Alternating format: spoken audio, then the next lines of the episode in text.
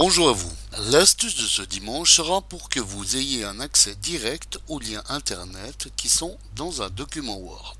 Je m'explique. Lorsque vous recevez un document Word contenant des liens Internet, il vous faut d'abord appuyer et maintenir enfoncé la touche CTRL de votre clavier afin de pouvoir cliquer sur le lien et ouvrir la page Internet.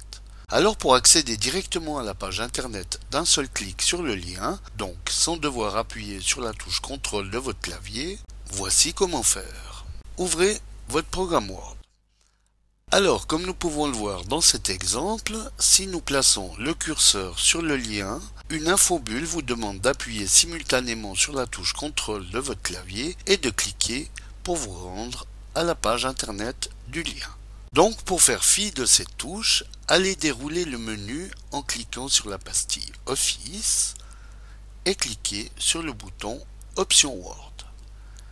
Cliquez ensuite dans la colonne de gauche sur le lien Options avancées, ici, puis allez dans le volet de droite à la rubrique Options d'édition pour décocher la case, appuyez sur CTRL, puis cliquez pour suivre le lien hypertexte.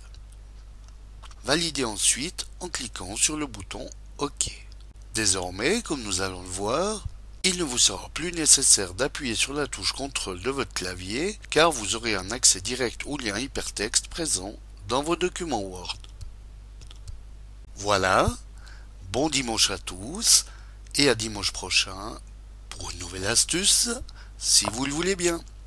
Eric Coton pour le matin.ch